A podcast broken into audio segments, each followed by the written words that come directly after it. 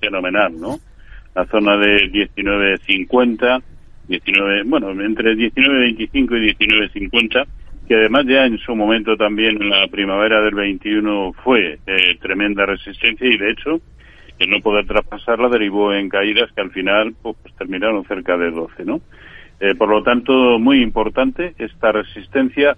Por ahí también circula ahora mismo la media móvil de 200 sesiones, así que eh, al final, ah sí, aquí tenía tomadas posiciones a 18. Bueno, pues yo desde luego aguantaría de momento, eh, eh puede, eh, con, a ver si puede con esta resistencia y pues si o por si no, pues evidentemente pondría un stop no por debajo de la zona de 19 en precios de cierre. Y digo 19 por tratar de preservar prácticamente un 5% con respecto a su nivel de, de, compra, ¿no? En beneficios. Así que mientras esté por encima de 19 en el cortísimo plazo, no, no, yo la, dejaría, porque además, y con respecto a lo que fue el último gran impulso eh, bajista, eh, superando esa zona que hemos comentado, podría tener un recorrido añadido mínimo hacia la zona de 20 a 55, y digo mínimo.